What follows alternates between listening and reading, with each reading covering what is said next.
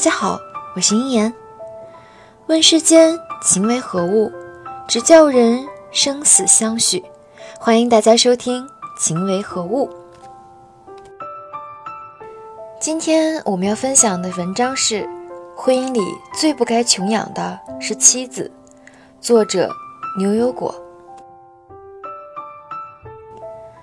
我曾看过这样一张漫画，一个妻子背着孩子和丈夫，步履维艰，满头大汗，她哭丧着脸，而背上的丈夫和孩子却笑呵呵的。这不就是中国式婚姻的常态吗？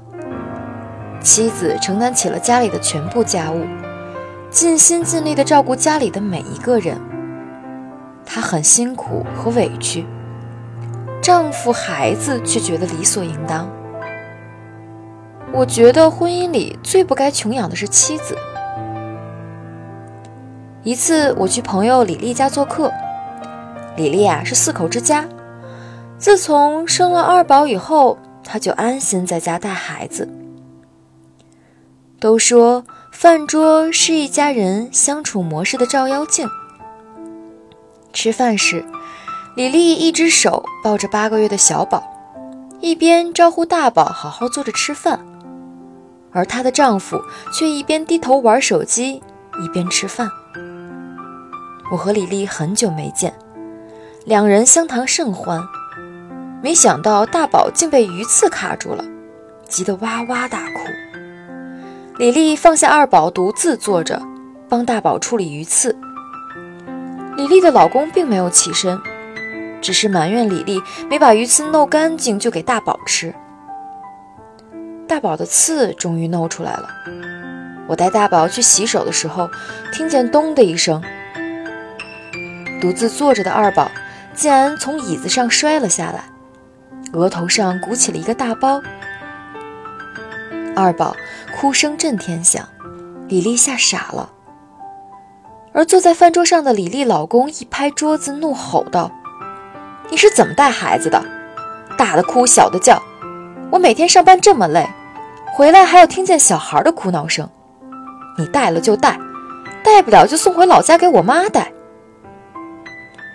我一个人二十四小时围着你们爷儿仨转，我没有功劳也有苦劳。你刚才如果帮忙抱一下二宝，他也不至于从这么高的椅子上摔下来。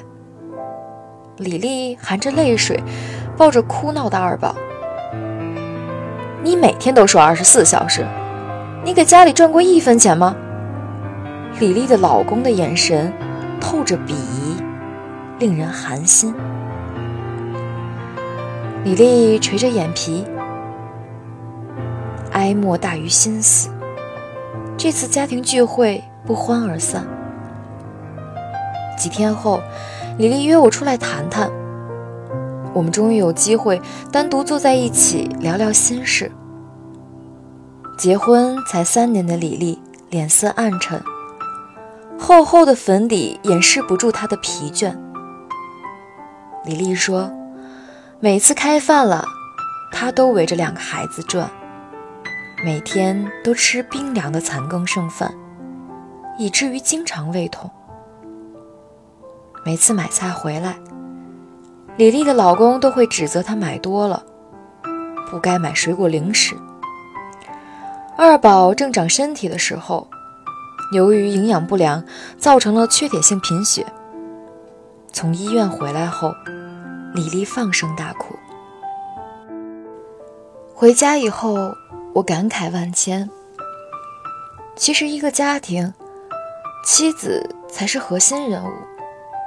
妻子像一株盛开的鲜花，富养才会越来越旺盛；穷养的妻子只会越来越枯萎，最后毫无生机。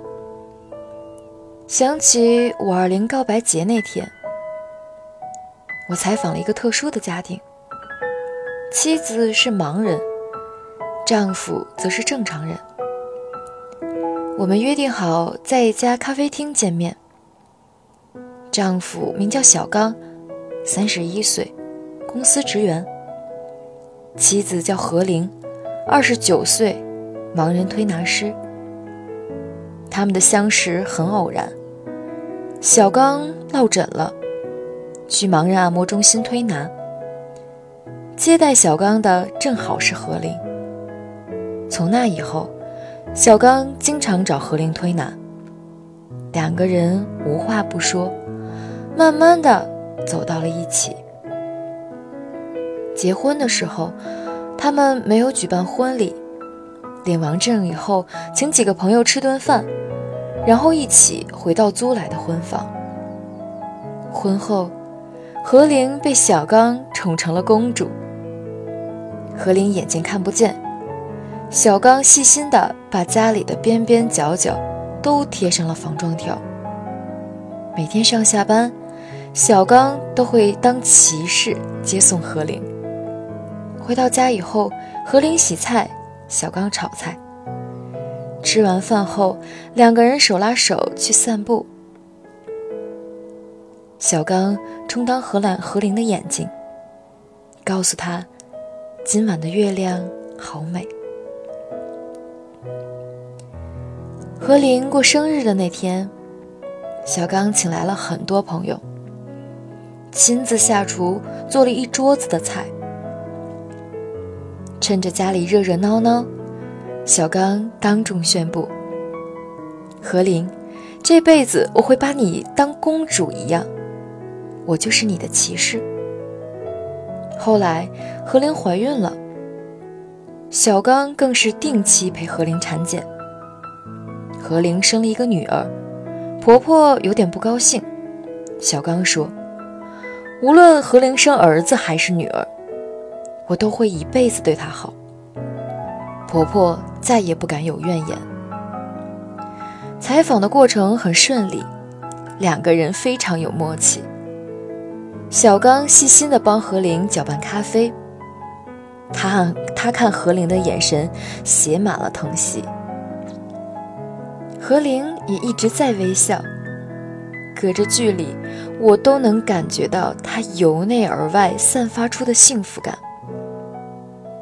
虽然她的眼睛看不见，可是上天却给了她一个宠爱自己的丈夫和一段完美的婚姻。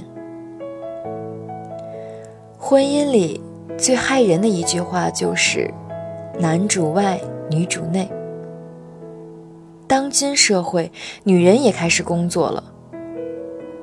工作了一天，挤完地铁一身汗，回到家还要面对一堆脏衣服、油腻腻的碗筷和抱着你腿哭闹不休的孩子。若此时，你的男人只会躺在沙发上看手机，把全部的家务推给你一个人。当你提出要他帮忙的时候，他还会和你吵一架。你会不会火冒三丈？这是典型的富养丈夫，穷养妻，两个人只会渐行渐远。婚姻里最不该穷养的是妻子。如果这个时候，男人可以起身和你一起分担家务，一个人洗碗，一个人洗衣服，抽空还可以聊上几句，那是多么幸福的感觉啊！周末的时候，两个人一起去公园遛娃，搭个帐篷，挂两个吊床，铺个野餐垫儿，一家三口野餐露营，放下手机。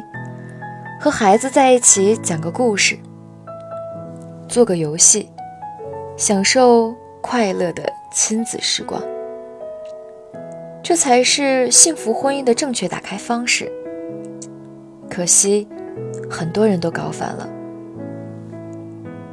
婚姻里最不该穷养的是妻子，老公的态度决定全家人的态度。当丈夫尊重妻子的时候，儿女才会懂得体谅母亲含辛茹苦养育他们。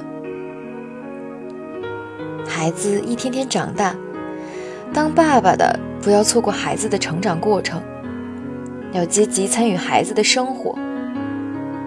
一个家庭想和睦共处，最好的办法就是夫妻恩爱。婚姻里最不该穷养的是妻子。所以，从现在开始，好好富养妻子。富养妻子是一种爱的表达方式。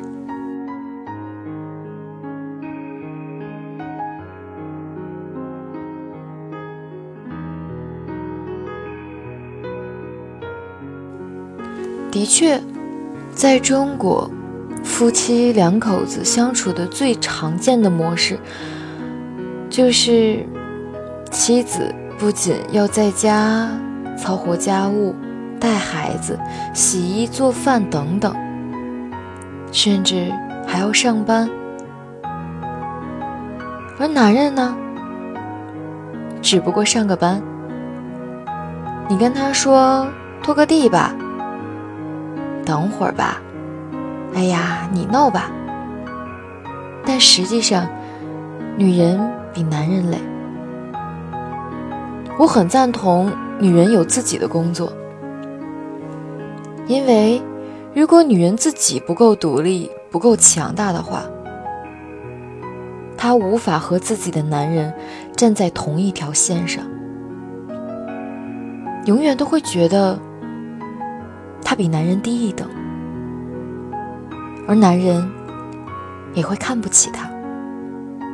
可是，当女人也要工作的同时，家务、孩子、生活上的照顾，我觉得这就应该变成双方共同的责任。我其实并不看好。男主外，女主内。现在成功的女人太多了，为什么还要活在过去呢？女人们，不管是为了你的婚姻，为了你的家庭，还是为了你自己，一定要出来工作，让自己在生活圈上独立起来，让自己能养活自己。至少可以说是有个支持吧，可能支持还不算准确，但是至少算是一种底气。不用看自己的老公拿钱过日子，那种感觉真的很好。但是我也要忠劝各位已经成了家的男士们，说真的。妻子们真的很辛苦，你真的觉得在家里不去上班，在家里做一天家务很轻松吗？洗衣、做饭、擦家具、收拾屋子，所有被孩子、被老公弄乱的一切东西，他都要恢复到原位。他有强大的记忆性，要记着这些东西该放哪。他要把东西打理的整井井有条，这样你们回家的时候才会觉得心情好。所以，男人们疼疼自己的老婆吧。女人们要的并不多，不是什么衣服包就可以。我们说的富养妻子是疼爱你的妻子，护你的妻子。父母不可能陪自己一辈子，但是，可你携手走下去的妻子才可以陪你一辈子。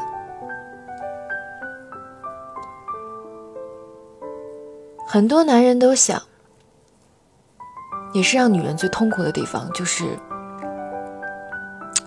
男人在外面吧，无论干了什么事情，只要我最终回家，妻子就要接受。但实际上不是这样的，不管是婚姻还是爱情，都要双方去维护、去保持忠诚，这样两个人才能走得长久。既然是婚姻了，就要相互携手，相伴到老。今天的情感故事分享就到此结束了。下周日同一时间，我在这里，我们。不见不散。